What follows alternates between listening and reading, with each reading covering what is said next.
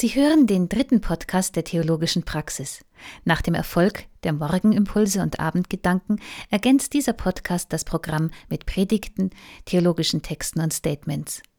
Anders als die beiden anderen Reihen wird dieser Podcast ganz bestimmt nicht täglich ergänzt. Aber wenn Sie zwischendurch lebensnahe Theologie mitdenken wollen, sind Sie hier richtig.